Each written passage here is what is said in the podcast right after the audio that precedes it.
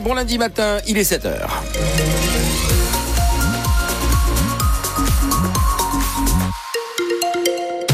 7h, les toutes dernières informations, l'actualité en Moselle, François Pelleret. Est-ce qu'on peut compter sur une pause euh, côté averse Selon Météo France Metz, oui. Le temps va rester gris. C'est tout. Mais sec. C'est tout pour le moment. Euh, mais, mais sec, oui. Bon, je pense qu'on n'est pas encore à l'abri d'une averse ou deux.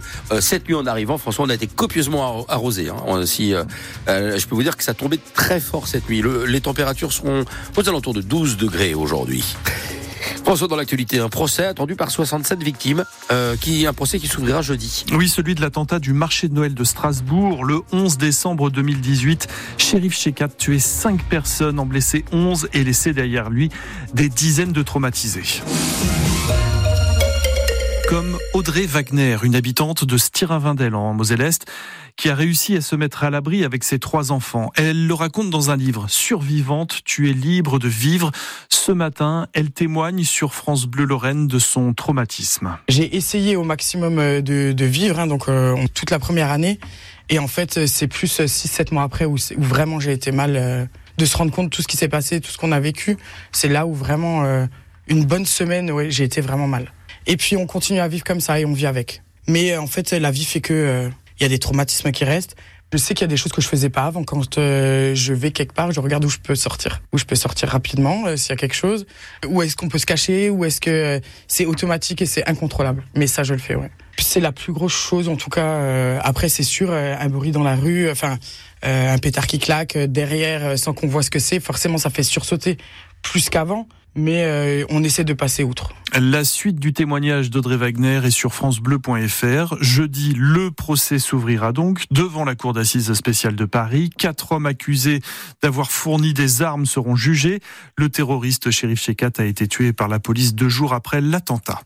Une avalanche dans le massif central a fait quatre morts hier. Des skieurs expérimentés mais qui faisaient du hors-piste dans la station du Mont d'Or, dans le Puy-de-Dôme, sachant qu'il était tombé un demi-mètre de neige ces quatre derniers jours. Une déviation toute la semaine pour accéder à la gare de Thionville. Oui, des travaux d'assainissement sont menés euh, de aujourd'hui jusqu'à vendredi, donc dans la rue Jean Monnet, qui est aussi appelée la rue des abattoirs. Donc vous aurez peut-être besoin d'un petit peu plus de temps pour trouver une place avant de prendre votre train.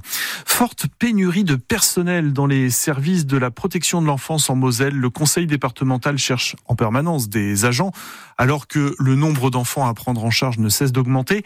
Mais cette crise des vocations est due à une perte de sens. C'est l'analyse du moins de Eric Florindi, Florindini du syndicat Sud Santé Sociaux. On ne fait pas ce travail par hasard, c'est par vocation qu'on fait ce travail d'éducateur et d'éducatrice. Et voilà, ça demande du temps, de l'accompagnement, de la disponibilité auprès des enfants. Et euh, voilà, on se retrouve un peu à l'usine. C'est-à-dire que euh, dans la plupart des associations de la protection de l'enfance, on n'a plus affaire à la tête de ces établissements, euh, on n'a plus affaire à des travailleurs sociaux, mais on a affaire à des managers. ils vendraient des boîtes de conserve, ce serait exactement la même chose. Il y a des critères chiffrés de rentabilité, et c'est ça, c'est là-dessus que les, salariés vont être évalués. C'est-à-dire que voilà sur des indicateurs précis, mais le travail réel au quotidien d'accompagnement de ces enfants qui vont conditionner euh, qui, va conditionner leur avenir, c'est pas du tout pris en considération et les gens le vivent très mal. Le conseil départemental de la Moselle n'a pas souhaité répondre au micro de France Bleu Lorraine aux propos de Éric Florindi du syndicat Sud Santé Sociaux. Les plaintes s'accumulent contre Gérard Depardieu. Une décoratrice de cinéma a déposé euh, une plainte en fin de semaine dernière. Elle affirme avoir été sexuellement agressée par l'acteur sur un tournage il y a trois ans. Elle raconte que Gérard Depardieu l'a brutalement attrapée pour euh, lui toucher la taille puis les seins. Elle ajoute qu'il a fini par présenter des excuses sous la pression de l'équipe du tournage. Gérard Depardieu est déjà mis en examen pour viol sur la jeune comédienne Charlotte Arnoux. Il l'avait annoncé euh, lors de ses vœux en début d'année.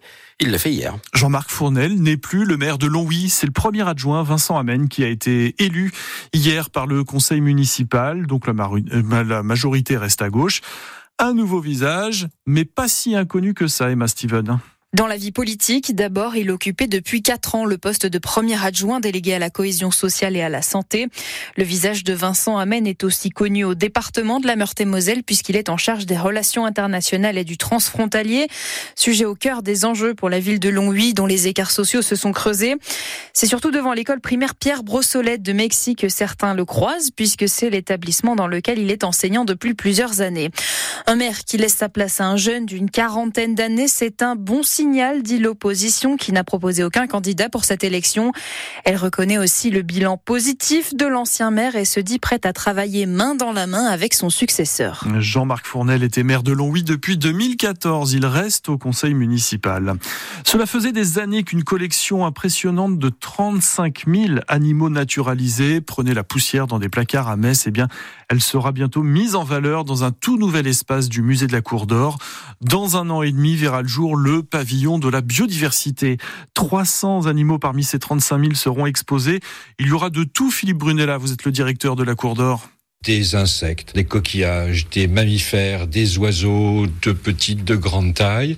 En tout cas, un lieu qui va compléter le musée en proposant au public de découvrir les enjeux de la biodiversité et de comprendre ce qu'il y a autour de nous et à travers le monde en matière de biodiversité. Le pavillon de la biodiversité se veut ouvert à tous les publics et surtout pas même s'ils ont le droit de venir, aux scientifiques purs et durs.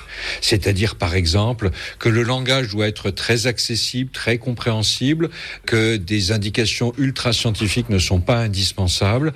On cherche par l'émerveillement, par l'émotion, à faire en sorte que le public soit sensibilisé aux enjeux de la biodiversité. Septembre 2025 pour l'ouverture de ce pavillon de la biodiversité au musée de la Cour d'Or à Metz.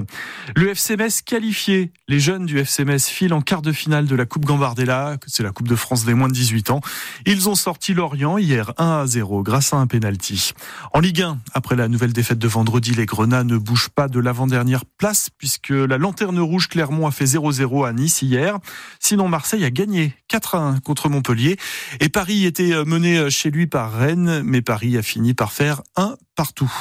Que c'est compliqué pour le 15 de France en ce moment. 13 partout, match nul hier face à l'Italie dans le tournoi de rugby des six nations, pas mieux.